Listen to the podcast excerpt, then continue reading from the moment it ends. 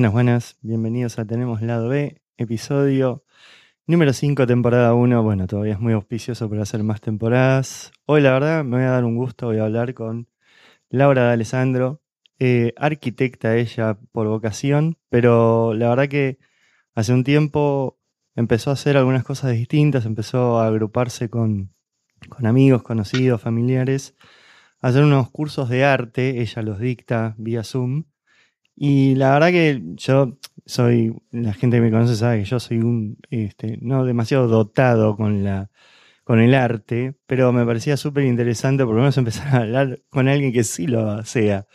Así que, eh, Lau, estás al aire, ¿cómo estás? Hola, ¿cómo te va, Diego? Bien, bien, bien. Bueno, la verdad. Aquí estoy.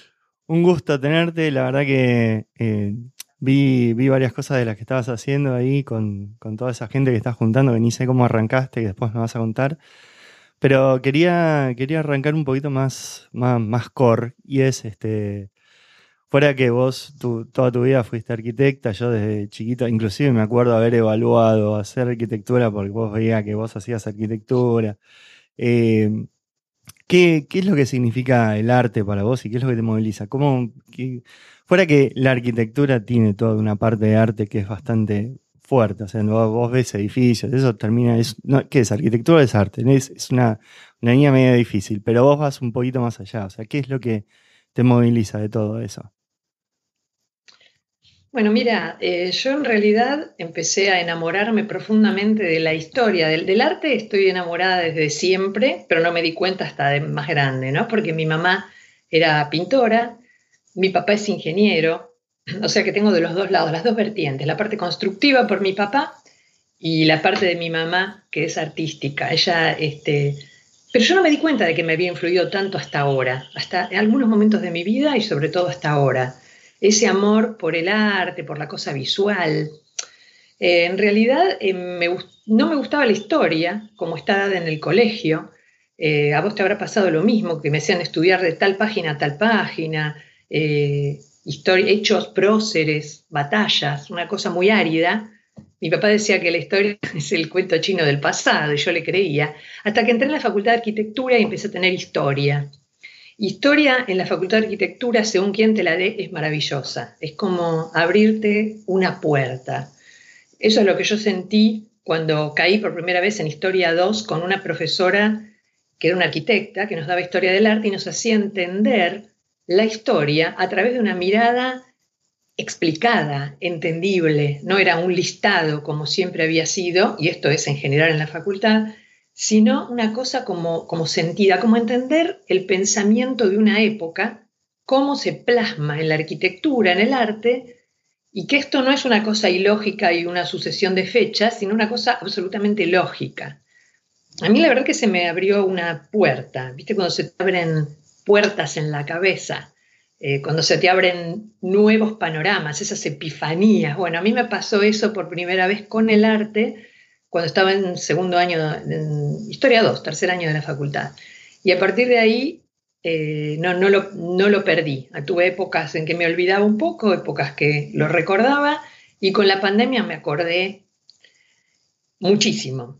Este, después también hice cursos, tuve una, otra vez esta epifanía haciendo cursos con una gran esteta que fue, tenía una cátedra en la Facultad de Arquitectura, se llamaba Marta Satonji. Yo hice muchos cursos con ella, era muy conocida dentro del ámbito de esta área. Y la primera vez que fui a una clase de ella fue como otra vez, como esa cosa de apertura impresionante, viste que decís, esto, esto es un, un hallazgo. Y bueno, la seguí muchos años y ahora haciendo esto, que lo estoy haciendo en la pandemia, porque no estoy trabajando de arquitecta, porque seguimos acá con todos los problemas de, la pandemia justamente y del encierro, empecé a retomar esto, que en algunos momentos de mi vida lo retomaba, y otra vez sentí esa cosa, viste, de qué placer, de tan, tan placentera, de mirar arte y de entender también por qué en cada época la gente hizo lo que hizo, tanto en arquitectura como en escultura como en pintura. Son cosas bellas de mirar y fabulosas para entender, ¿no? Para entender cómo era el pensamiento de la época, porque es un ir y venir. El pensamiento de la época genera el arte y el mismo arte cambia al observador. Es, muy interesante. Así que bueno, arranqué con eso. Más allá de que me encanta la música, esto también es una, una cosa paralela, porque en algunos periodos yo incluso algunas incluyo algunas nociones de música, de lo que pasaba con la música, porque es impresionante cómo todo tiene que ver con lo mismo, con el pensamiento, ¿no? con el paradigma, que es la forma de pensar de una época, y, se desarrolla eh, de manera lógica, de manera absolutamente lógica, más allá de saltos y, cosas y, y, personajes extraños, hay como una lógica en todo este recorrido y es muy lindo mirarlo desde un lugar. Cuando yo era jovencita había un programa que se llamaba Relaciones, cuando estaba en la facultad, que algunos de mi edad lo habrán visto, y que te contaba la historia a través de, una cosa. Por ejemplo, me acuerdo de la historia del vidrio. Entonces el tipo contaba la historia del vidrio y vos ibas viendo a través de cómo se iba desarrollando esta tecnología, por qué era, las cosas que lograban, las relaciones, todo tipo de relaciones, ¿no? Relaciones políticas, sociales, eh, artísticas, intelectuales, todo tenía que ver y lo hacía con una, en realidad era una excusa el vidrio, pero muy interesante cómo se desarrollaba. A mí este tipo de cosas de la relación me interesa mucho, si no, no, entendés nada de la historia. Es como una sucesión de hechos inconexos, eh, casi, casi inconexos. A mí, a mí me pasó una cosa con, me pasó una cosa con, con Vale, eh, que nosotros fuimos a Europa por primera vez juntos en el 2006 y bueno, caímos en, Italia. Y creo que en ese momento ella eh, también estaba por rendir este, una, materia de historia, no sé qué cosa. Y era increíble cómo, eh, o sea, si yo hubiera ido solo, eh, la apreciación que hubiera tenido tanto por, no sé, lo que se veía en los museos como se veía en la calle, iba a estar, o sea, para mí lo que era el arte, la arquitectura y todo, toda esa conjunción de cosas que vos mencionás, se hubiera dividido en me gusta y no me gusta. O sea, sin ningún racional en el medio. Y ella me decía, no, fíjate acá la columna, que esto, que lo otro. Y, le daba todo un sentido que a mí me, me, daba como mucha pena perdérmelo, ¿viste? O sea, yo no, sin necesidad de querer llegar a ser arquitecto para poder entender eso, pero yo me daba cuenta que me lo estaba perdiendo, ¿viste? Porque, por ejemplo, una cosa que vos el otro día explicabas del Partenón, de la, eh, de la perspectiva y todo eso. Bueno, ella también me lo había mencionado, pero una cosa, o sea, teníamos el Partenón ahí y decía, la puta madre, claro. Y, te, hace un clic la cabeza que está buenísimo. Y ahora, ¿por, qué pensás que eso no se transmite también? Porque, o sea, yo tuve la suerte de, tener a Vale en un viaje en, Grecia y en Italia, pero, o sea, ¿cómo, ¿cómo se puede masificar esto? Mira, no sé, eso mismo me pregunto yo, ¿no? Por eso arranqué con esto, porque en realidad eh, es una cosa absolutamente casera mis charlas sobre historia del arte, pero me di cuenta de que una cosa tan hermosamente vista, desde un punto de vista tan hermoso, la historia vista desde este punto tan llamativo, porque es muy visual, permanentemente yo todo el tiempo, por supuesto, paso fotos. Entonces, eso atrapa mucho. Lo visual es lo que más atrapa a un ser humano, ¿no es cierto? Entonces yo siempre me pregunté por qué, lo mismo que vos, pero desde un conocimiento de que esto existía, ¿no? ¿Por qué no se da así? ¿Por qué se da de una manera tan árida la historia? Sobre todo, no sé, cuando yo iba al colegio, no sé cómo será ahora, a lo mejor mejoró, pero, pero la verdad es que también me lo pregunté y también por eso pensé, a mí, Sami, empecé por un grupo de arte que yo tengo, que son unas amigas este, con las que pintamos, que hace dos años estamos en un taller haciendo dibujos y pintura, y les propuse, como se había cortado el taller visual, les propuse hacer, juntarnos por Zoom y que yo les diera charlas para aquellas que no, ellas no sabían nada. Y yo pensé, estas chicas que les gusta tanto no pueden no entender lo que es el Partenón o lo que es una pintura renacentista, porque es muy interesante. Y así se me ocurrió arrancar, así arranqué, después fueron sumándose amigos, parientes, familia, y, yo siempre, es decir, estoy muy contenta de que me estén escuchando, ¿no? Pero realmente yo, es más allá, va más allá de mí, es la forma de mostrarlo, cómo, cómo a mí me lo mostraron y cómo es posible que no se masifique esta forma de mostrar la historia, de entenderla, porque no tiene nada que ver con, los libros, con, los libracos, digamos, con el libraco debajo del brazo. Es una forma hasta interactiva, porque la gente puede preguntar. Vos no puedes preguntar demasiado por ahí sobre un prócer, pero puedes preguntar sobre una obra. establece una relación con el otro, porque me empiezan a preguntar, me empiezan a contar sobre sus viajes y me dicen, mirá, en las charlas por ahí me dicen, mirá, a mí el guía me dijo tal cosa, de tal obra, ¿cómo es? ¿Cómo es que el panteón no se inunda, si tiene un agujero arriba? Y bueno, generas este interés, a la gente le encanta viajar. Entonces, este, todo esto de entender a través de, las imágenes y de la, explicación lógica y de la gente que además viaja es un, valor agregado. Y vos que fuiste a Grecia y a Roma, fuiste a lugares maravillosos para que Valeria te cuente la historia. Ah, y fui con ella. Si hubiera ido solo, hubiera ido a la cancha por ahí, pero que hubiera estado bien también, ¿no? Pero me hubiera perdido todo el resto de la, arquitectura. Escúchame, Lau, em, ¿qué, parte de, toda la historia te moviliza más? Yo vi que ayer estabas bastante, eh, estuviste primero, desde donde yo me enganché, estuviste bastante con Grecia, después estuviste con todo el Imperio Romano. ¿Qué, ¿Cuál es la parte que vos decís, pa, estos tipos, la, y es un antes y un después.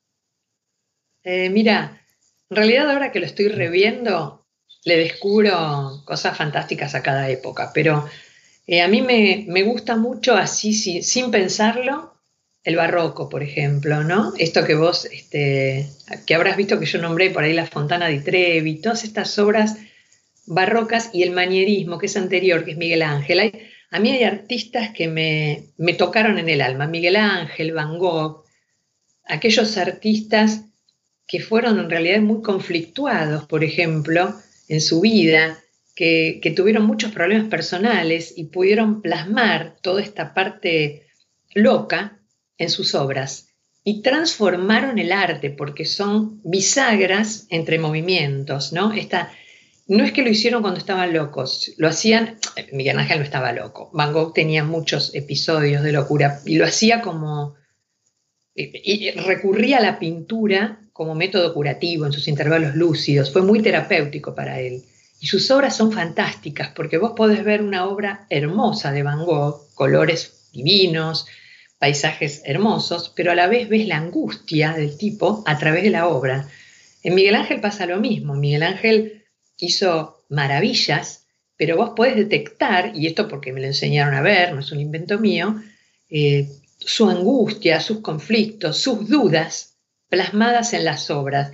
Y creo que esta cosa de la duda, de la rotura del paradigma que ambos hicieron en sus momentos y que muchos otros hicieron, como Cézanne, eh, son, eh, son esta apertura casi de la que yo te hablo, ¿no? En lo que uno lleva una vida que en la que se van sumando acontecimientos, van pasando cosas y hay saltos cualitativos, ¿no? Es toda una suma de cosas cuantitativas y en un momento pegas un salto cualitativo. Y este salto cualitativo, por, por supuesto, puede ser cuando te enamoras, cuando tenés a tus hijos, pero también cuando se te abre la mente a algo nuevo, cuando descubrís algo nuevo, que lo descubrís a veces leyendo, a veces hablando con alguien, este salto cualitativo que uno tiene en la vida varias veces y que hay que tenerlo muy en cuenta, sobre todo la gente que es más joven, para, para ver qué va a hacer. Nunca abandonar esto, por favor. Este, se dio también en la historia y en, la, en, el arte en general, ¿no? Estos saltos en los que todo se va sumando, sumando, hasta que llega uno que hace algo nuevo, porque descubre de alguna manera algo nuevo. Esto es muy atractivo.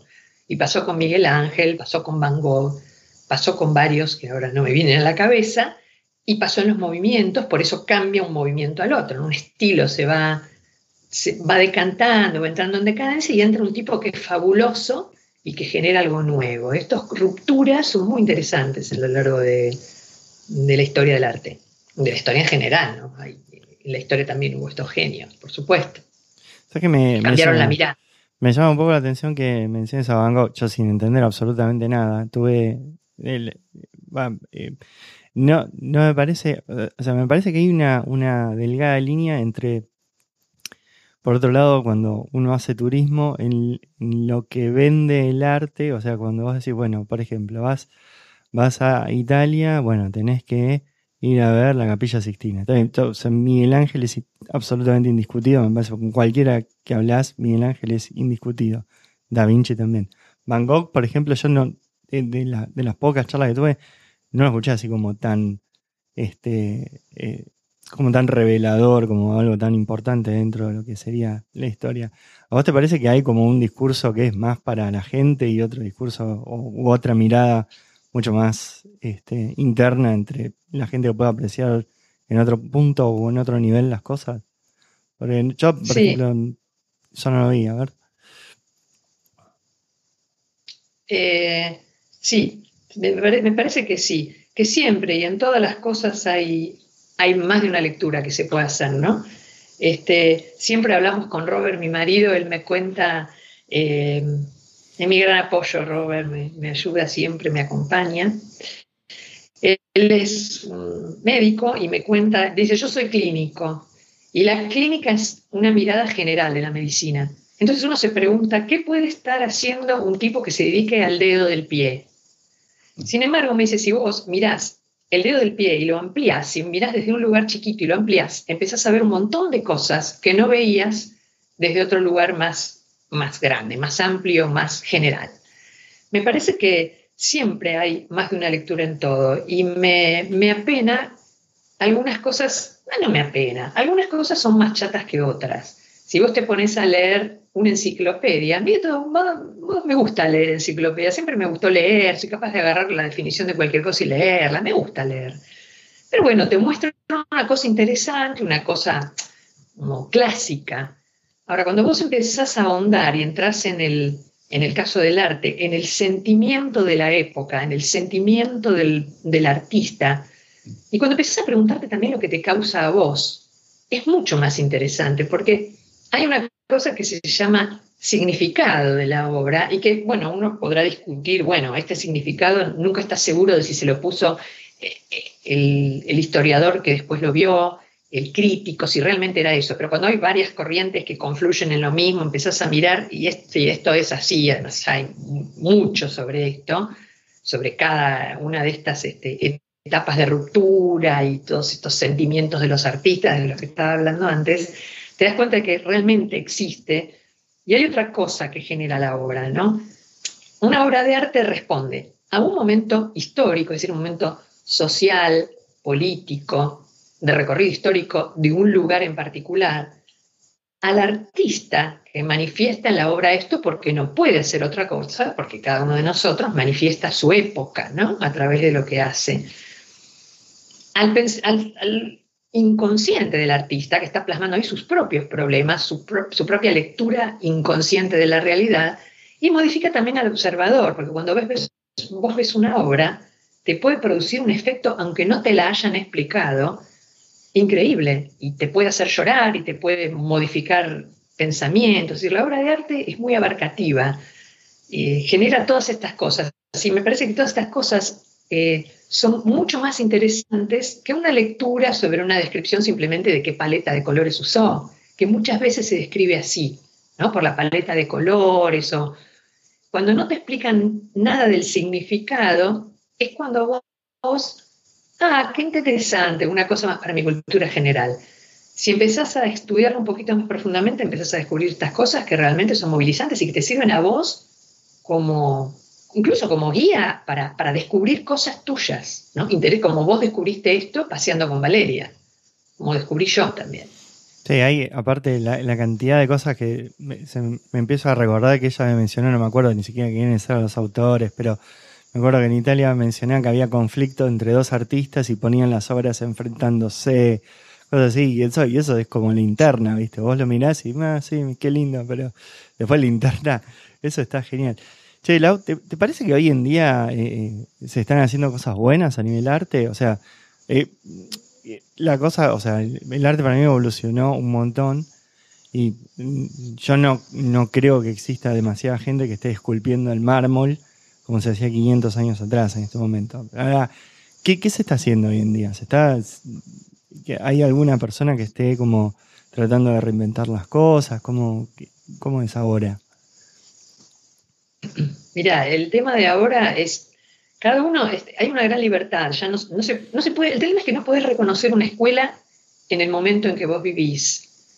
Em, todas estas lecturas que yo aprendo de otros son de momentos ya pasados. Mm. Te diría que uno puede hablar del siglo XX, de mediados del siglo XX, y después de eso empieza a ser como muy conceptual, cada uno hace lo que le parece, lo que, lo que puede. Hay obras que me parecen fabulosas, este, qué sé yo, las representaciones del, Guggenheim, hay, hay, obras hermosas, obras deconstructivistas, constructivistas, pero en este momento yo al menos no puedo detectar una línea eh, que sea explicable como las que se pueden describir de antes del siglo XX o incluso del siglo XX. ¿Por qué? Porque no pasó el tiempo como para determinar esto. Eh, vos podés ver una obra y yo puedo decir, esto es fabuloso eh, porque tiene estas características, porque, tiene, porque resolvió constructivamente de una manera lógica, porque tiene, no sé, el otro día mostraba la biblioteca actual de Alejandría, eh, que yo no la había mirado demasiado, la, conocía, pero no la había mirado demasiado, y miraba una foto interior y decía, estos tipos hicieron la columna con forma de papiro, como los templos egipcios. Es decir, cuando vos, hay, cosas que son fabulosas, eh, a mí me encanta la biblioteca, por ejemplo, pero bueno, hay un montón de obras lindas, pero no puedo, yo no me doy cuenta y no sé, habría que hablar con gente más experta, si en este momento se está produciendo una línea que sea comprensible porque hay muchas líneas, muchos autores y como ya te digo, estamos viviéndolo. Es muy mm. difícil hacer una lectura del presente. me gustaría ir un poquito más para, para el lado del pasado. O sea, todo, todas estas personas que, los artistas que hacían cosas, y, todas esas obras iban a pedido de quién, de las distintas familias. Este, ¿quién, quién, quién era el que activamente requería esa obra. me imagino que los artistas, eh, a pesar de que sean hace 500 años, funcionaban a base de un pedido, no era que los tipos, bueno, hoy me levanto, voy a hacer, no sé, la Joconda. ¿Cómo, cómo funcionaba eso? Y eso, es como vos decís, fue variando, porque en el Paleolítico las obras de arte representaban el pensamiento mágico, es decir, el tipo era un tipo que estaba en el Paleolítico, en un mundo que no se entendía nada, y hacía una estatuita de una Venus, una mujer, ¿no? Y ahí eh, lo que veías son la exaltación de, los atributos físicos de una mujer fértil. Era una necesidad del, hombre paleolítico de que la mujer fuera fértil para tener hijos. Es decir, no había artistas. Se empieza a separar en el neolítico, te estoy hablando de años 5.000 años antes de Cristo, cuando hay un hechicero, un artista que puede hacer obras y que empieza a ver algo estético. Al principio es utilitario el arte. Utilitario me refiero para usarlo y para representar ideas, necesidades de la época. Después empieza a hacer, se empieza a separar. Y con el correr de los años, en la época, por ejemplo, de los, las primeras civilizaciones, Egipto, Mesopotamia, eran encargos del poder, eran encargos de los reyes, de los faraones, para su propia gloria. Las obras de arte que hay en la época de Egipto y de Mesopotamia son para gloria del rey o del faraón, para enseñanza, porque en esa época eran analfabetos, entonces cuentan las maravillas del poder, sus hazañas, qué se puede y no se puede hacer. De hecho, en Mesopotamia está la primera ley escrita, que es el Código de Hammurabi sobre una columna, donde Hammurabi, que era un emperador, casi un rey de la Mesopotamia, de Babilonia, escribe sobre esa columna las leyes, qué se puede hacer, qué no se puede hacer, cuáles son los castigos. Y ya va más allá de la lectura. Los, los babilónicos veían que ahí había una columna, ahí estaba su dios su rey divinizado, porque incluso se representa a él mismo con el dios de ellos, eh, Marduk, y él está recibiendo el poder del dios. Es decir, ¿qué veía la gente en las entradas de los pueblos de, de la Mesopotamia? Ponele, eran esas columnas donde, como si fuera gran hermano, el rey les estaba diciendo lo que podía y no podía hacer. Y el rey encima tenía poder divino, o sea, era indiscutible. Esta forma de arte también se da en Egipto, donde los faraones se representan a sí mismos, todo era muy hierático, muy rígido, pasa a Grecia y a Roma, pero ahí empieza a modificarse. En Grecia ya los griegos inventan todo un sistema maravilloso basado en la naturaleza, este, donde acá el arte representa la razón. Por primera vez aparece la razón del ser humano, el ser humano representado bello en las estatuas griegas, pero a su vez representado desde un lugar de la lógica, del pensamiento. De hecho, los griegos inventan la filosofía. Entonces, ya no es el poder de un poderoso, sino que empieza a ser el hombre en el centro como generador de este arte, con un gran respeto por la naturaleza. Cuando pasa a Roma pasa a ser utilitario, otra vez es discurso del poder. En Grecia también, siempre hay un discurso del poder a través del arte, y los que encargan las obras siguen siendo señores poderosos. Ya después de Roma empieza a haber comercio de arte. Entonces, no solo está en poder de los reyes y de los emperadores, sino que empieza a estar en poder de la gente, que empieza a encontrarle un sentido, empieza a comerciar. Ya en la época, en el barroco, por ejemplo, ya había colecciones de arte, los hombres poderosos llenaban sus casas de obras de arte porque, para mostrar su poder, eh, empieza a ser, cada vez pasa la burguesía el arte, ¿no? Lo que había sido del poder y divino, etcétera, y, como una muestra del orden lógico de los griegos, pasa cada vez a ser más burgués, hasta que llegamos a nuestra época, donde cualquiera puede tener una obra de arte, obviamente, y bueno, son muy valoradas algunas, ¿no?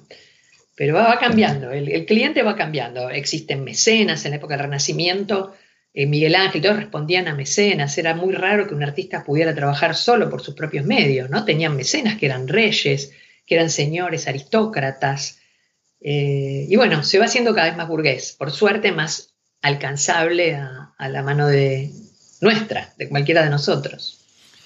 Eh, vamos a, la época, todo eso. A mí, puntualmente, de lo poquísimo que entiendo, toda la parte de Miguel Ángel, eso es lo que más o menos lo que más conozco.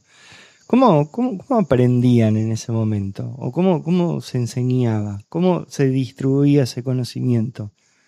Porque, o sea, yo lo que veo es que es lo que hicieron estos tipos. ¿Cómo, ¿Cómo llegaron a eso? Porque yo no sé si anteriormente existía o por ahí fue toda una evolución. ¿Cómo, se llegó a ese nivel de excelencia que lo ves y es, se te pone la piel de gallina cuando ves las obras?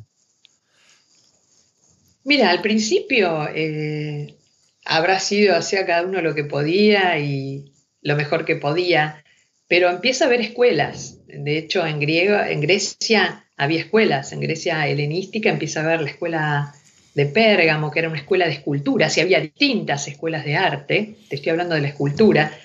En cuanto a la arquitectura, era más cerrada, no se conocen muchos arquitectos de esa época, ¿no? Los primeros que, nombres que tenemos son egipcios, pero respondían a un faraón, cada uno hacía su obra. En, Grecia empieza a haber como una tipología en cuanto a la arquitectura, como es el templo, y cada arquitecto tenía como una guía en esa tipología, en ese orden. Pero arrancan las escuelas después de escultura y después, eh, durante la época medieval, eh, arrancan estos albañiles, que son masones, masón quiere decir albañil, que responden a, escuelas catedralicias. En la época del medioevo, cuando empiezan las catedrales góticas, estas fantásticas, como, como la Catedral de Notre Dame, tantas que hay en Europa, eh, esto se aprende en escuelas que se van creando a través de maestros que saben el arte de construir. Se van rodeando, son grupos muy cerrados, porque de ahí nace la masonería, estos grupos cerrados, que se reúnen en logias, ¿no?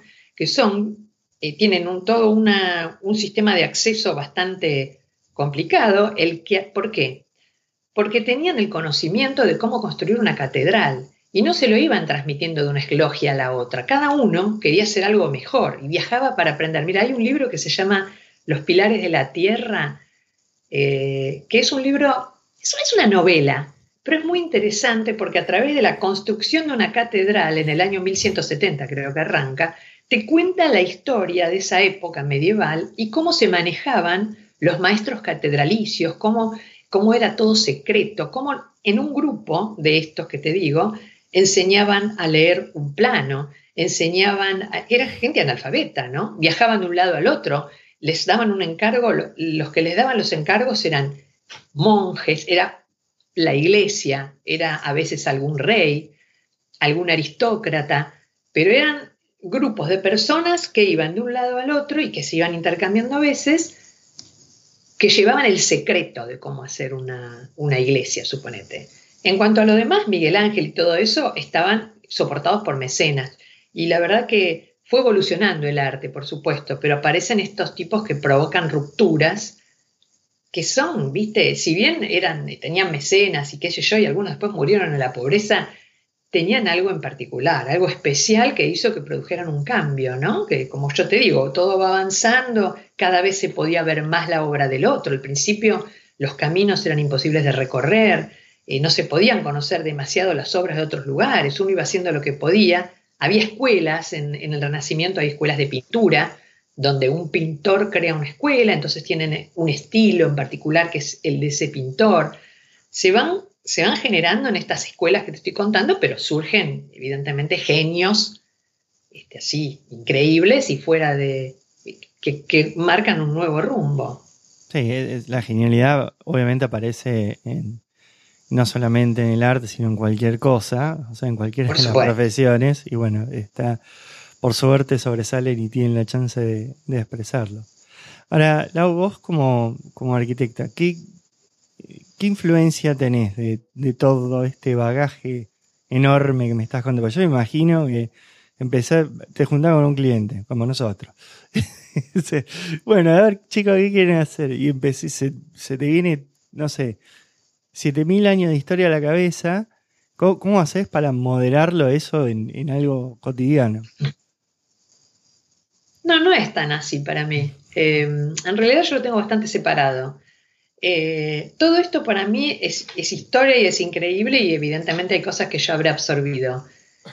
Pero cuando trabajo como arquitecta, lo que más me llama la atención es primero el tema, que a lo que más me gusta a mí hacer es, es casa justamente, y entonces empiezo a, ver casas y por ahí casas, pero no me pongo a mirar castillos ni nada por el estilo. Empiezo a ver, a mirar casas, después tenés cosas incorporadas, ¿no? Cosas incorporadas de la carrera y también de lo histórico, que vos decís, bueno, no puedo hacer esta, aunque me estén diciendo que haga esto, yo esto no lo puedo hacer de ninguna manera porque está en conflicto con lo que yo creo. Es decir, tenés creencias, pero esto se va moldando porque eh, vos estás mirando sobre todo la necesidad y tratás de entender la cabeza del cliente, a ver qué es lo que quiere esta persona, qué es lo que, cómo, cómo vive, cómo, dónde vive fundamentalmente, en el patio, qué es lo que más le interesa, le gusta estar tirado mirando la tele, tiene hijos, es muy funcional, en mi caso por lo menos, es mm. mucho más funcional. También por el tema, ¿no? La casa. La casa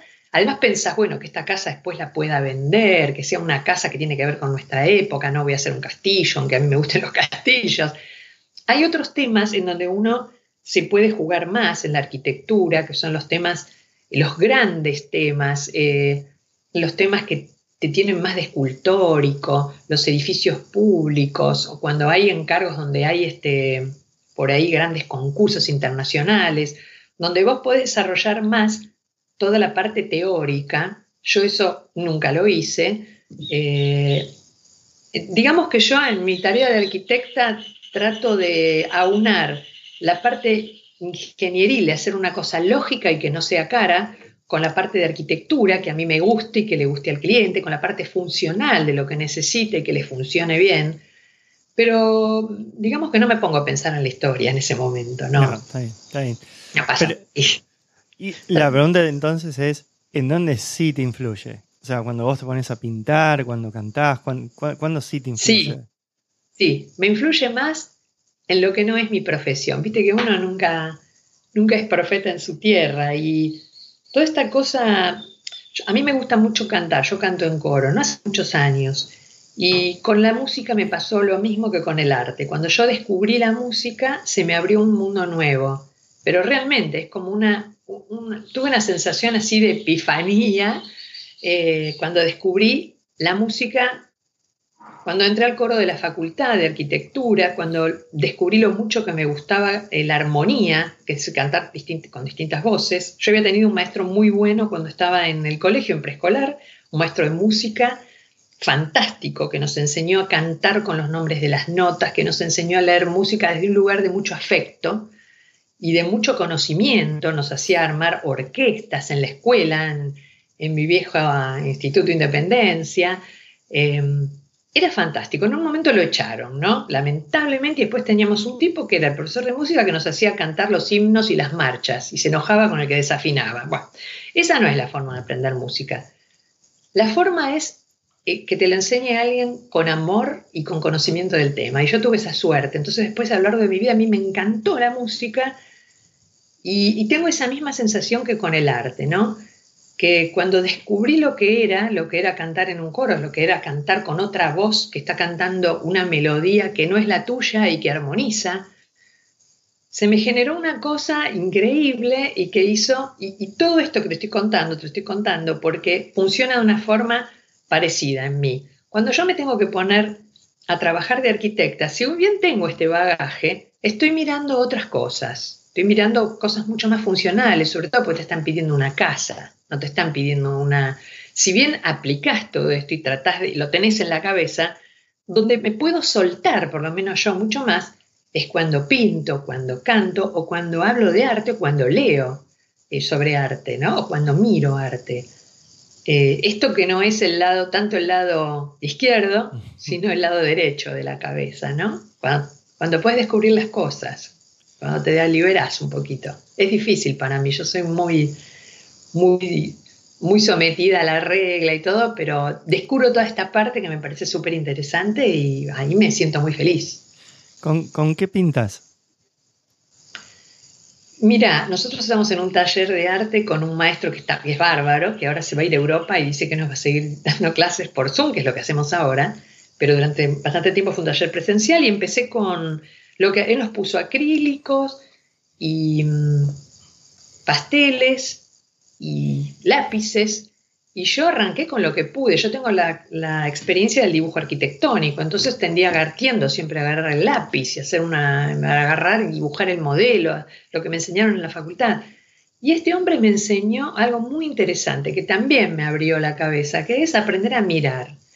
Que una pintura no es un dibujo al que uno le aplica color, no es un contorno que uno después pinta, que es como uno aprende ¿no? a dibujar una pintura o la representación de algo es mirar ese modelo y descubrir los contrastes que hay.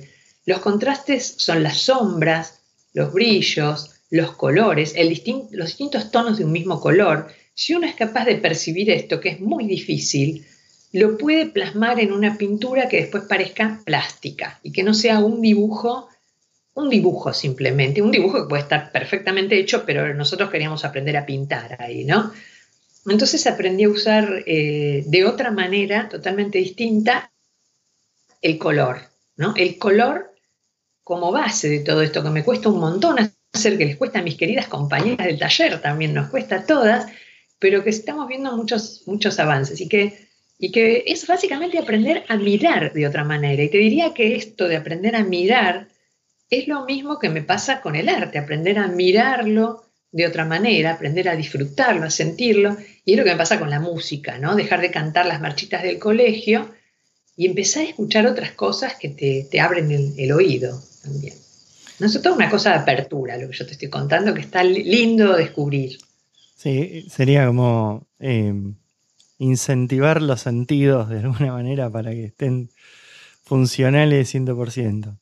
Yo con la, con la música te puedo seguir un poquitito más. Eh, contame el tema de, la armonía. ¿Qué es lo que, es lo que te llevó? Yo, yo fui, cuando yo empecé a aprender un poco de música, fui por lado totalmente contrario. Yo fui mucho más a la parte rítmica, que es lo que realmente a mí lo que me, genera, ¿viste? Cuando dice ta ta ta ta ta ta ta. Eso, eso es lo que a mí me, me moviliza. Pero con la parte de armonía, sea, ¿qué, empezaste a descubrir ahí? O sea, ¿qué, qué, eh, te pasó o qué, empezaste a, entender que decías, para, este, las combinaciones, ¿cómo, cómo, llegaste a eso? Eh, mira, a mí me gustó siempre, ya te digo, la música y yo lo que hacía era cantar melodías, ¿viste? Cantaba melodías y cantaba durante... Tengo bastante buen oído, eh, tengo buen oído para la música, entonces puedo reproducir una melodía sin, sin dificultad. Y pude hacer con una amiga que yo tenía, que es amiga mía ahora también, de la secundaria, Elsa, ella es este, profesora de, era profesora de guitarra y durante la secundaria nos encantaba cantar a dos voces. Y, y nosotras las dos, ella tocaba la guitarra muy bien, yo rasgueaba, descubrimos, o ya lo sabría ella, que podíamos hacer segundas voces, ¿viste? Que podíamos, y no irnos con la primera. Este juego de dos voces paralelas que genera la armonía, es decir, no una sola voz, sino el acompañamiento a otra altura. Esto para mí fue fantástico, descubrir que yo podía inventar una segunda voz que no era la principal y que sonaba lindo. A mí me daba mucho placer hacer eso. Entonces cuando era un poco más grande dije, yo voy a ir a un coro, porque eso debe ser lo que hacen en los coros hacen muchas voces paralelas. Esto es la armonía. Cuando vos tenés el pentagrama, eh, vos tenés en, los coros o en, los instrumentos, uno toca un instrumento, en el piano está varios pentagramas paralelos, que uno se los lee al mismo tiempo. En los coros lo que hay son básicamente cuatro pentagramas para las cuatro voces básicas, soprano, contralto, tenor y bajo, que, que las cuatro voces las van leyendo de manera paralela, en vertical. Entonces, ahí generas cuatro melodías diferentes que a veces se unen, que a veces se separan, que generan esto de la armonía, que son simplemente voces en distintas alturas que armonizan. Esto es una, te lo puedo contar así desde el punto de vista de, lo práctico, de la lectura, pero en, en la realidad, lo que te genera en el oído, es eso tan lindo, viste, cuando vos escuchás eh, estás escuchando una canción y de golpe hay momentos en que entra otra voz y te hacen una cosa, a mí me, pone a veces la piel de gallina, ¿no? Este, esto es la armonía, esto de las distintas voces, que por supuesto es un invento que viene desde el Renacimiento y que lo manejaron muy bien todos los clásicos, pero yo lo descubrí primero en la música pop. me gustaban mucho los clásicos, pero lo descubrí en los coros primero en la música popular y cantando. Y bueno, es esto, ¿no? El ritmo también es fabuloso, me encanta el ritmo. Y lo que vos decís de, pero hay una cosa que a mí me llamó la atención, que es esto, ¿no? De poder cantar, cantando con otras personas a la vez, todos cosas distintas que generan una melodía tan rica, ¿no? Y que y hay algo en, esta diferencia, en la altura de las voces, que produce emociones, que produce emociones y, cosas físicas, que a mí por lo menos me las, me las produce, ¿no? A veces decimos en el coro, ay, esta parte me pone la piel de gallina, y pasa eso, pasa eso. ¿Quién, quién compone para coros?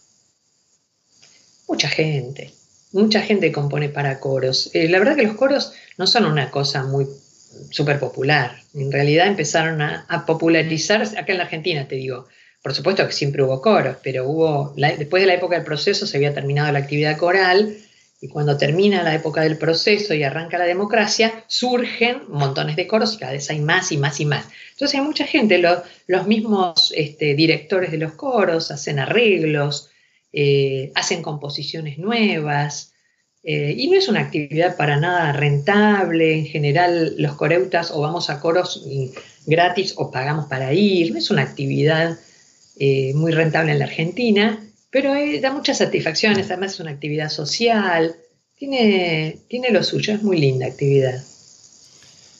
Eh, ¿Tiene reminiscencias religiosas los coros? ¿O, hay, hay diversidad también ahí? yo, siempre los coros los asocié también a parte religiosa. No solamente en Argentina, sino, no sé, acá tenés todo lo que es gospel, que lo podés asociar también a lo que es un coro y es 100% religioso.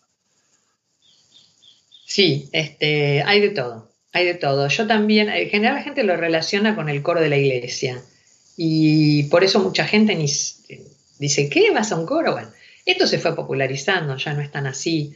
En realidad, eh, nosotros hacemos en este momento música clásica, casi toda litúrgica en el coro que estoy ahora, pero estuve en otras donde se hacía todo folclórico, todo popular. Es decir, hay para todos los gustos, hay de todo, de todo, para todos los gustos y, este, y para todos los niveles también, ¿no? Hay eh, coros que son muy avanzados y grupos que recién empiezan, e incluso para gente que desafina, que este, hay, hay, grupos también que hacen este, percusión, eh, solo percusión. De, hecho, una amiga mía estuvo en un lugar y era muy lindo, muy interesante hay para todos los gustos, Diego. Así que bueno. es cuestión de buscar. Quiero volver a la parte de la pintura.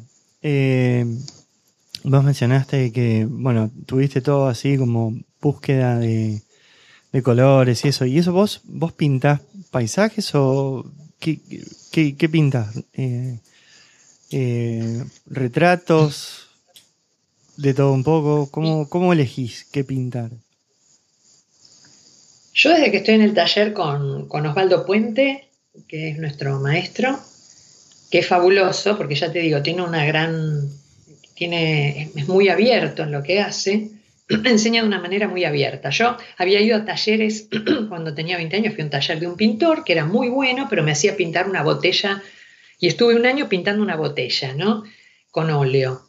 Y me aburría de pintar la botella. Esto es otra cosa. Él no, arrancó con gente que no sabía dibujar, salvo yo, las otras chicas no habían dibujado nunca y no sabe las cosas hermosas que están haciendo, salvo una de ellas, eh, Ana, que, aprendió algo de dibujo y que dibuja muy bien, las demás no sabían dibujar. Entonces el tema no es dibujar o representar la realidad o qué tema tomo, él pone consignas que son excusas. Por ahí nos dice, primero nos decía, piensen en un sueño, o nos hacía leer una parte de un cuento de Cortázar y representarlo con collage, con lo que fuera, con lo que había en el taller. Cuando después fuimos avanzando, empezamos a tomar el acrílico. Y los temas eran variados, ¿no? Porque si a mí me decían, recordad alguna casa de tu niñez y hacer una representación con esto, bueno, yo podía pintar, eh, qué sé yo, a mi mamá con un fondo de montañas en Córdoba o podía pintar una, dibujar una casa o lo que se me ocurriera, muy libre. Con el tiempo nos fue acotando, acotando un poquito más cuando fuimos aprendiendo técnicas, un poco de técnica. Después cuando se cortó todo esto, que fue cuando empezó la pandemia, y yo le dije, chicas, volvamos, yo empecé a hacer retrato porque me empecé a copiar. Él no nos hacía copiar, nos ponía por ahí una naturaleza muerta, pero una cosa muy libre. Cuando yo no sabía qué hacer en esa época, empecé a hacer unos retratos copiando fotos de internet. Y me encantó, ¿no? Me encantó hacerlo. Pero cuando volvimos a tener clases con él, esta vez a través de Zoom, eh, me di cuenta de que me había cerrado mucho en esto y de que realmente lo interesante, sobre todo para alguien que no es pintor y que no es súper dibujante ni nada, es poder manifestarte y que te vayan marcando aquellas cosas que ven y que te sirven. Y, Diego, te sirven no solo para dibujar, sino para la vida diaria. Te descubre, eh, a través de esto, una persona que sabe, te dice cómo sos. Te, te va diciendo, mira, me parece que acá estabas un poco nerviosa, mira, acá me parece que estabas triste. Y vos sabés que la pegan, es decir, hay algo que uno plasma en esto si no es tan guiado, tan duro como algunos talleres, que te permite manifestarte, que te permite conocerte a vos mismo. Esto es lo interesante. Entonces ahora él nos dice, por ejemplo, una de las consignas fue, bueno, la última, vayan, a una, vayan al lugar que más les gusta de su casa, donde quieran, lo dibujan, a la mañana, a la tarde y a la noche. Y después lo integran, porque está, está enseñando a integrar fondo y figura, porque uno tiende a dibujar figuras y olvidarse de lo que está alrededor, ¿no? porque uno es visual y tiende a, hacer el dibujito y, y el resto también existe en el cuadro. Entonces, esta consigna que te dije de ir a dibujar es una excusa, porque después por ahí viene una con, con parches de colores, y no, pero acá están los tres espacios. Viene otra que dibujó tres espacios, que puedo ser yo, tres espacios bien determinados. Viene otra que hizo un intercambio. Es decir, son excusas para manifestarte. Y esto es lo interesante, lo que a mí me gusta mucho de este taller, que a la vez que vas aprendiendo técnica, te podés manifestar y, te pueden leer también este, hacia dónde tenés que ir. Él va haciendo un recorrido de cada una de nosotras. Y cada una de nosotras está sacando cosas diferentes y cada vez mejores, por lo menos que te dan satisfacción a vos, ¿entendés? Este, así que es una cosa muy abierta. Y, tu profesor que puede eh, leer las expresiones por medio del arte, ¿tiene, ¿se dedicó al arte toda la vida o tiene un perfil psicológico también? Onda que eh, puede interpretar eh, por medio de los trazos mm, más la parte de psicología más fuerte. O, eso es en base a lo, a lo que él vio. Yo creo, habría que preguntarle a él, pero creo que es exclusivamente a, través de lo que él vio. él le faltó poco para recibirse de arquitecto y, es este, recibido en Bellas Artes, aunque después, después se fue a Europa, hizo toda una carrera en Europa. Es decir, no, creo que es simplemente su, su práctica, sus conocimientos, por supuesto, y su práctica de ver, de ver y ver y ver y experimentar, porque él es pintor además. Este, y es eso lo que hace, viste que cuando uno hace mucho una cosa, mucho, mucho, mucho, detecta cosas en el otro a través de eso que uno hace. Es decir, Robert, mi marido, me dice, mira, entra un tipo al consultorio y con dos minutos de charla yo le puedo hacer un retrato, yo te puedo decir más o menos qué clase de persona es y, es así, es decir, cuando vos tenés mucha práctica en algo, no hace falta que vayas a ninguna escuela psicoanalítica, eh, aprendes a, que te ayudan, obviamente, me encanta el psicoanálisis, soy carne de diván, pero pero no, a mí me parece que este maestro en particular, eh, no, es a través de su, de su propia experiencia y de tener alumnos y de ver obras y de hacer obras. A través de eso. Muy interesante cómo todos los costados, todas las vertientes que tiene el ser humano para leerse, para entenderse y para entender el entorno, ¿no? Desde muchos puntos de vista. Sí, está bueno que decís, porque o sea, yo lo traspolo también a, a mi vida cotidiana, que no tiene absolutamente nada que ver en la parte de Haití, y hay veces que vienen, me cuentan dos minutos algo así, ya sé lo que pasa, ¿viste? Ya, y eso es porque hace 1500 años que haciendo esto y ya la pasamos, ya lo sufrimos, ya la vivimos, ya tenemos todo. la otra, otra pregunta. Eh, ampliamos, si querés, un poquito de nuevo a toda la parte de arte. O sea, ¿qué, en qué instancia del tiempo te hubiera gustado estar para ver el, el arte mientras estaba creando? Ay, mira, en un momento mi hijo me preguntaba, hacíamos un juego, bueno, ¿dónde irías? ¿Al futuro, al pasado? Yo iría al pasado. Yo le decía, yo iría al futuro, ¿cómo me gustaría ver cómo será? Es difícil porque hay muchas muchas épocas que me parecen interesantes y cuando las voy viendo, cada una de ellas me parece muy interesante.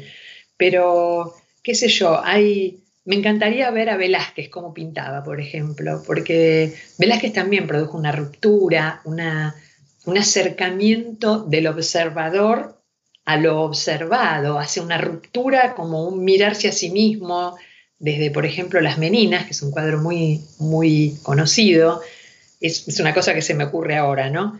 no se sabe bien lo que estaba pintando porque él se pinta a sí mismo, pinta lo que está enfrente, pinta lo que se ve detrás y hace como una ruptura entre la hoja o el lienzo y lo que él ve y lo que hay detrás, que se ve en muchas, este, en, realidad en muchos momentos del arte, pero ahora se me ocurre este, y me encantaría ver cómo fue eso, ¿no? ¿Qué estaba haciendo? ¿Qué estaba representando? Si pintaba a los reyes, eh, de hecho, cuando vi la última vez las meninas ahí en el Museo del Prado, me puse a llorar porque es un cuadro que tantas veces visto en cursos, en fotos, en dibujos.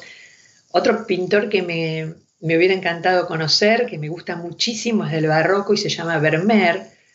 Vermeer es del barroco flamenco del norte de Europa, en el año 1600 y pico el barroco, y pintan en esa época los interiores de la gente rica, de la gente burguesa, con un grado de realismo espectacular, ¿no? Vos ves una tela, te das cuenta si es pesada, si es liviana, ves puntillas, ves todo lo que había dentro de una casa o de un taller de un pintor, pero magníficamente representado. Tenían un nivel de representación súper, súper avanzado. Eh, tienen mucho claroscuro. Son muy atractivas las obras de, Vermeer, de Rembrandt, de, de esa época.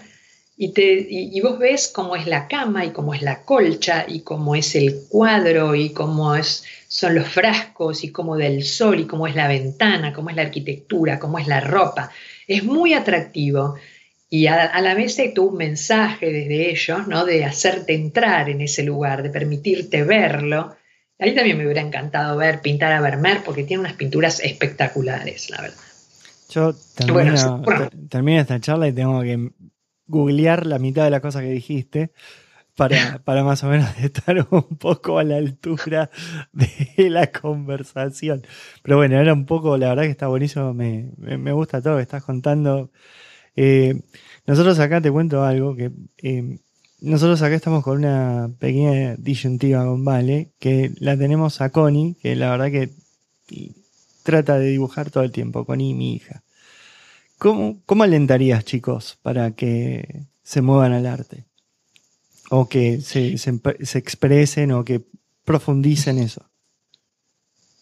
Mira, eh, yo eh, una vez escuché mi mamá era una gran pintora, ganó premios, se desarrolló más grande, ¿no? Ella había estudiado arte y este, la Escuela Panamericana de Arte, era diseñadora de interiores, largó durante mucho tiempo, aprendió muchas veces cosas a lo largo de su vida, abandonó, siguió y después se puso a pintar. Los últimos, no sé, 15, 20 años de su vida pintaba y hacía cosas muy lindas que a mí me gustan mucho y a mí me da mucha tristeza no poder hablarle a ella ahora y mostrarle, mira mamá, cómo ¿Cómo hizo impacto en mí todo esto que tenías vos y que yo no llegué a entender tal vez en ese momento? Era más joven, me revelaba, no sé.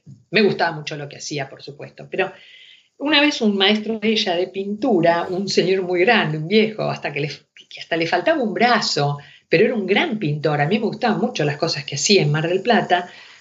Mi mamá quería y yo queríamos incentivar a mi hija Camila, que ahora tiene Camila es grande ahora, ¿no? Pero en ese momento, ahora Camila tiene 31 años, pero en ese momento era una nena y la queríamos incentivar porque Camila dibujaba muy bien, ¿no? Nico, mi hijo, no dibujaba tan bien, tiene otras, este, otras este, habilidades, pero Camila, que mostraba un gran interés y que de hecho estudió diseño de indumentaria, este, algo que tiene que ver con el arte, tenía ganas de pintar, de dibujar, y lo que me dijo este tipo me resultó muy interesante, aún hoy.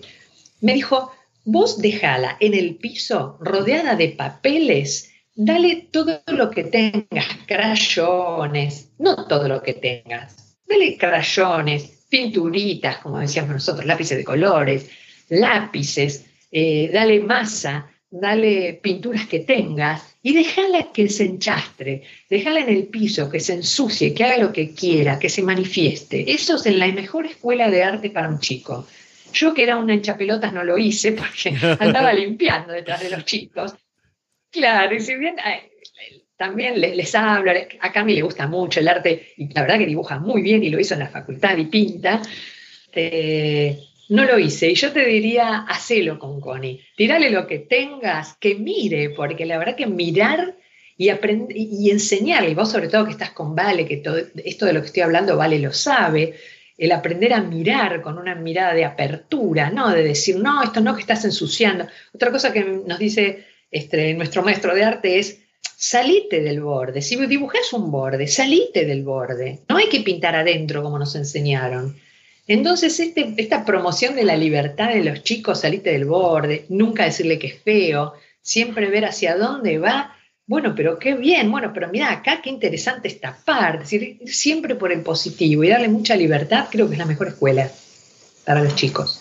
Bueno, lo, vamos a tomar, lo vamos a tomar eso, porque la verdad que yo, em, yo recuerdo cuando era pibe también tuve mi, mi, momento de, dibujar y empezar a hacer cosas así con dibujos, después lo, lo dejé por completo, eh, eso, pero la verdad que eh, me gusta que exista toda una forma de canalización lo que uno siente.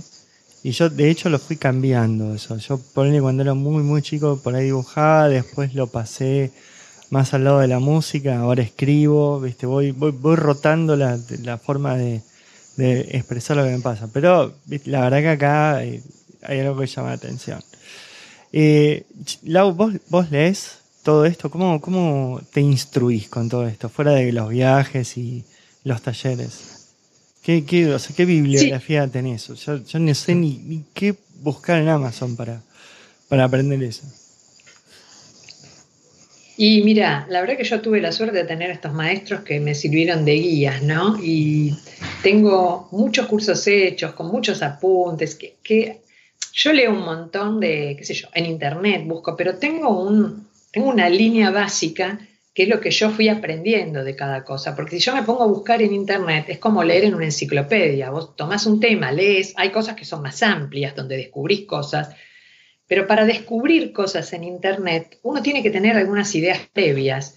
Eh, yo no te podría decir qué guía, porque yo tengo estas guías aprendidas, no sé, a, través de, libros que he leído, eh, de libros que leo ahora, pero son cosas más puntuales, no te podría armar una guía completa. Creo que lo primero tal vez es eh, aprender en algún curso. Mira, incluso en Internet yo descubro eh, muchas, eh, en YouTube, seminarios que te abren la cabeza, tenés que ir buscando, ¿no?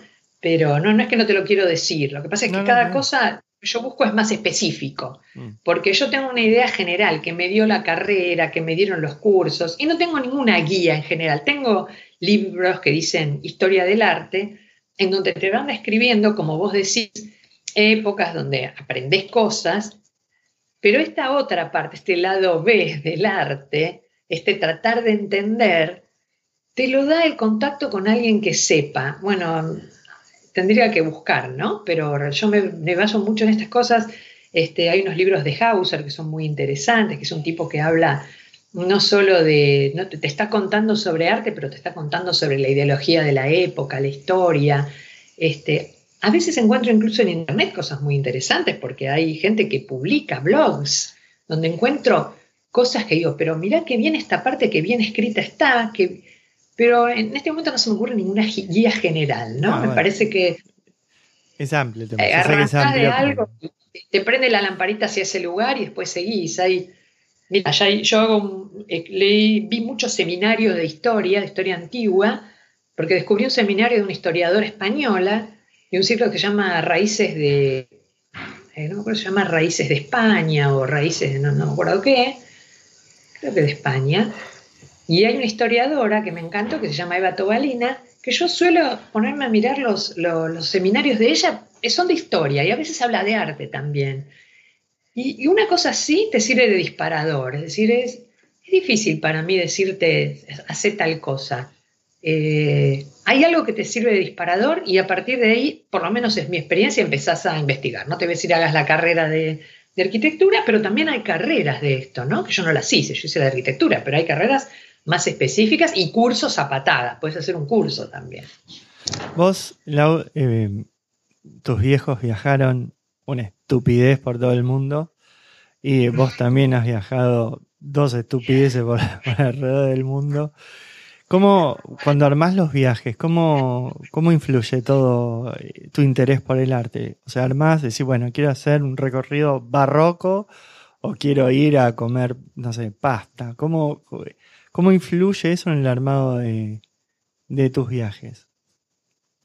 Mira, no, los viajes yo los armo porque tenemos ganas de ir acá. Ya fue. Este, ay, ¿qué les parece si vamos acá? Qué lindo esto, debe ser fantástico. Hay lugares que yo ya conocí, mi papá me, me llevó a viajar mucho, ¿no? Entonces, este, yo hay lugares que sé que son fantásticos y también uno lo puede saber obviamente sin ir. Pero últimamente, generalmente los hermanos, vamos a Europa, primero vamos a Europa, vamos a Europa, vamos a Europa, y yo cuando vamos a Europa, sí, me pongo a buscar material y digo, bueno, ¿a dónde vamos? Entonces empezamos, mira, tenemos que tocar esto, ¿no? Me gusta ir acá, por ahí últimamente viajamos también con amigos, hacemos un, un trayecto de una cosa que nos parezca interesante, y yo empiezo a buscar información sobre ese trayecto, y les digo, no, nos tenemos que desviar acá porque acá hay esto. Y por ahí lo propone uno de ellos, ¿no? No es una cosa que yo, ah, pero me encanta armar, entonces yo generalmente hago planillas Excel y, y tal día tal cosa, los planifico, leo un montón, después les cuento, se duermen cuando yo les hablo, pero no a mí me gusta, claro, y lo hago. Este, y bueno, con unos amigos que viajamos últimamente, que fuimos a China, Japón, que eran lugares que yo, viste, yo hablo de un poco de arte occidental y de esos lugares sé un poquito, pero no, no, no, no incursioné demasiado este, también descubrí cosas eh, increíbles en esos países y las descubrí y porque empecé a leer sobre eso, porque viajamos, entonces yo leí y me traté de interiorizar sobre esta forma de pensar. Uno de los que me, me hizo interesar por Japón sos vos, cuando me contaste tu viaje a Japón y tu, el impacto que tuviste sobre otra forma de pensar. Entonces, este, no es que yo ahí eh, no es que yo a través de, porque además esta de las charlas sobre arte arrancó hace dos o tres meses y yo empecé a armarlas y armarlas realmente, y armar el texto y armar sobre todo las imágenes para mostrar, me da bastante trabajo, pero me encanta hacerlo, por amor al arte y encerrada en mi casa. Yo antes viajaba, no tanto como vos decís, por supuesto, y ya te digo, era un acuerdo con mi marido y un acuerdo también con nuestros amigos, íbamos con amigos, y después es buscar en los lugares que vas qué hay para ver. Y entonces a raíz de ahí yo les puedo empezar a contar, mira, hay esto, pero por tal cosa.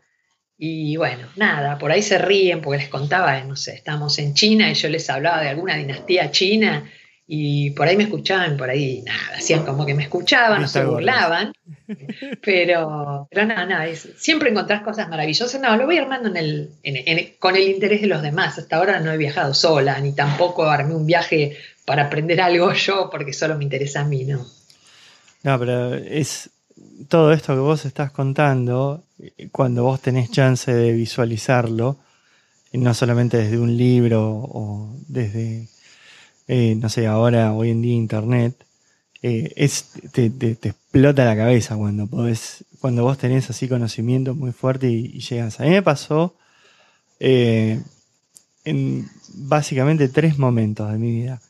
Yo de pibe, que lo quiero comentar, yo de, muchos años estudié inglés ahí con, con Silvi y, este, y siempre era el inglés británico, qué sé yo, y bueno, y bueno, la primera vez que yo llegué a Inglaterra, dije, bueno, a ver qué onda.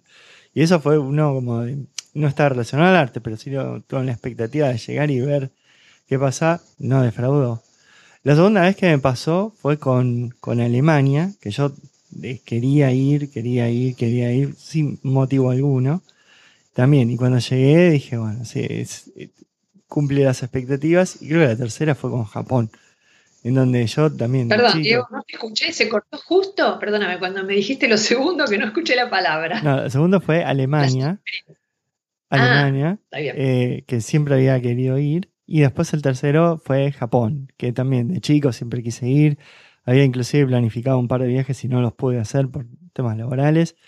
Y, es una vez que vos llegás y ves las cosas de todo lo que vos te imaginabas, leíste, escuchaste y lo ves plasmado dentro así de como de la ciudad, lo que estás es increíble.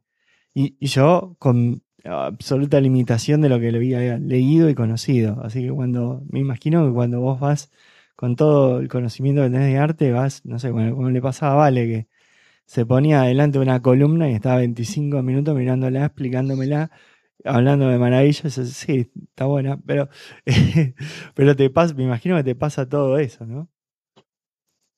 Sí, sí, es muy impresionante porque no es como, no es lo mismo, por supuesto, que mirar una imagen. Eh, además te impacta emocionalmente porque es algo, yo cuando tenía, es algo muy fuerte. Me acuerdo cuando tenía 22 años, creo, estaba terminando la facultad en quinto año. Eh, mis padres se fueron a Europa y se fueron, y yo ya no podía viajar todo el tiempo con ellos porque tenía la facultad, tenía mucha exigencia. Entonces se fueron a Europa, habían ido, ellos iban 50 días, fueron a España, a Italia y a Francia. Y me dijeron, bueno, vos a dónde querés ir? Elegí un país, pues yo tenía 20 días, eh, a Italia, porque yo estaba justo eh, había cursado todas las tres historias de la facultad, estaba fascinada. Me acuerdo que mi mamá me ayudaba mucho en la facultad a dibujar. Mi mamá dibujaba muy bien, ¿no? pintora. Entonces, en las entregas, que siempre terminaba con la lengua afuera, mi mamá muchas veces me hacía la parte de dibujo artístico, me dibujaba plantas, me, ah, ha dibujado y, me, miraba muchas imágenes, porque a mi mamá le gustaba. Entonces, había dibujado la Biblioteca Laurenciana, me acuerdo que es una, una obra de Miguel Ángel, que, donde Miguel Ángel plasma su angustia en una biblioteca. Imagínate a dónde puede llegar el arte para mostrar sentimientos.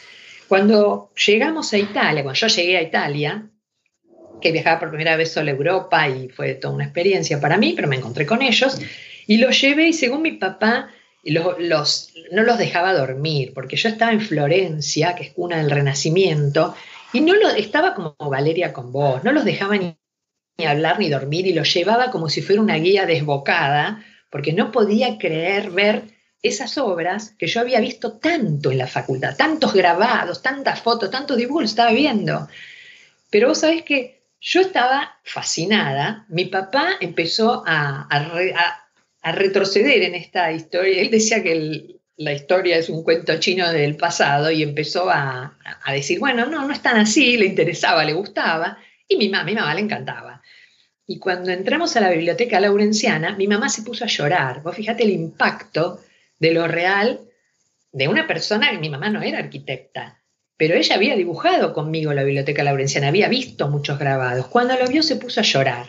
Y esto es, eh, bueno, cómo impacta en la gente, cómo impacta no solo el conocer una obra y después verla, que es esto de lo que estamos hablando ahora, sino como dije antes, ver una obra que seguramente no, no llorará cualquiera frente a la biblioteca laurenciana, pero cuando yo te dije que me había puesto a llorar frente a las meninas, no era solo por ver las meninas, sino era por toda la, todo lo que yo había estudiado y visto, y, o cuando vi, y mira, era como la segunda vez que lo veía, cuando llegué a Pisa, no, a Pisa no, perdón, a Florencia, y vi el campanario y el baptisterio, que yo lo había dibujado tantas veces en la facultad, y verlo también me hizo llorar, ¿no? Es, es muy impresionante. Creo que el saber lo que uno ve, incluso te, pasa por supuesto con una pintura, con cualquier cosa, ¿no? Que vos veas, cuando ves una película, por ejemplo, yo soy una hincha pelota, que veo una serie y me pongo a leer sobre quién la hizo, cómo se hizo, dónde, dónde está hecha, no todas, algunas. Pero el hecho de conocer lo que estás viendo es doble el impacto, es emocional y es también descubrir esa parte, digamos, intelectual pero que te impacta también en los sentidos, de ver cómo lo manifestó ese tipo y también cómo te impacta a vos, ¿no? Eh, cómo, hay cosas que a uno le impactan aún sin entenderlas. Pero creo que entender, ir a las visitas guiadas en los museos, todo eso que la gente dice, ah, bueno, no, si la visita guiada está bien hecha, eh, vos ves de otra manera la obra de arte. Y esto que vos decís, de ir a verla, y sobre todo si es arquitectura, que es entrar a un lugar conociéndolo previamente y conociendo su historia, es muy emocionante, sí, es muy impactante.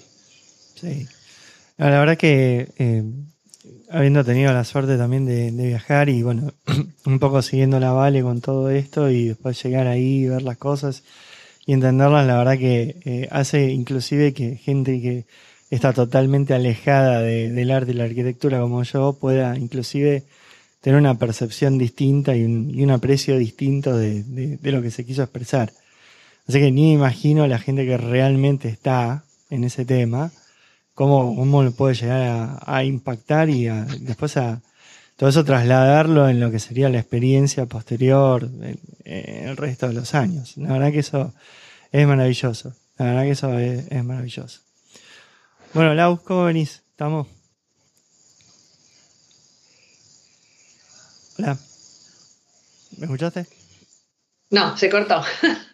¿Cómo venís? ¿Estamos? ¿Querés que hable, contar algo más? No, no, ahora no se me ocurre, te quería agradecer, me parece que es una excelente idea lo del lado B y es un poco de lo que se trata todo lo que me estuviste preguntando y de lo que estuve hablando, ¿no? De este lado B que es tan importante, ¿no? Y que no debería ser solo B, debería ser tan importante como el A. Y si puede unir uno de los dos mundos, mucho mejor. A mí la verdad que descubrir este lado B me llevó los años que tengo prácticamente, porque si bien yo iba haciendo estos descubrimientos temporales y, y disfruté de muchas cosas, yo me dediqué mucho a la profesión. Entonces, y además uno también se va aturdiendo. No solo se dedica a la profesión, sino que se aturde, eh, le presta atención a cosas que no tienen importancia, eh, vive atormentado por un montón de cosas. Cuando sos más grande, que no es tu caso porque vos todavía sos muy joven y, podés desarrollar tu lado B maravillosamente, y yo igual ahora también, eh, si todo va bien, pienso seguir desarrollándolo, creo que uno tiene que darle mucha bolilla, porque este lado B es el lado no pensado, es el lado donde no está la autoridad, donde no está el super yo, esa voz de tu papá y tu mamá que te resuena en los oídos, que te ayuda y a la vez te marca mucho, esta poder liberarse, que a mí me lleva siglos de diván y siglos de pensarlo y no lo logro, pero lo intento, este prestarle atención a eso es muy importante porque finalmente de eso se trata el disfrute de la vida, ¿no? Esos son los momentos en los que uno es feliz. Eh, y bueno, si uno tiene que trabajar, trabajará. Ojalá que el trabajo coincida. A mí me gusta mucho ser arquitecta, pero hay un lugar en donde estoy muy, eh, obviamente muy pautada, porque la arquitectura tiene que ver con la tecnología, con el dinero. Hay un lugar donde no, no hay nada de eso y donde yo puedo disfrutar. Y este es un lugar que vos estás, eh, me parece, moviendo en las personas, mostrando de las personas, que es muy útil, sobre todo este, que cada uno piense cuál es su lado B, su lado brillante real, en realidad, es el lado A de uno, y que lo desarrolle paralelamente con lo que tenga que hacer en la vida, ¿no? Pero que no se lo olvide, no se lo olvide. Yo me quedo con, esto que te pregunté antes, que dije, ¿en qué momentos te gustaría estar en la historia? Y elegiste dos momentos con pintores y no arquitectos. Sí. Así que te agarré en eso. Es cierto. te agarré, podrías haber contestado, no sé. apreciación. La construcción de las pirámides, podrías haber dicho. Perfectamente. Este, pero bueno, te agarré en eso. Bueno, Lau, eh, agradezco. Bueno, esa es tu lectura, esa es tu habilidad de la lectura, sí. Agradezco enormemente tu tiempo y por esta coordinación. Este, y la verdad, seguí, seguí haciendo eso, que me parece que está buenísimo. Vale, está manija todos los fines de semana escuchándote. Y la, verdad que me, encanta, o sea, este, yo tengo absolutas limitaciones con eso, pero me encanta que, se te escucha con una pasión increíble, así como te escuché en esta charla. Así que seguí haciéndolo. Gracias, Diego. Desarrolla tu pasión que también la tenés. lo estás haciendo, creo. Bueno, bueno, Lau, gracias. Gracias a todos por escuchar. Tenemos lado B número 5. Adiós.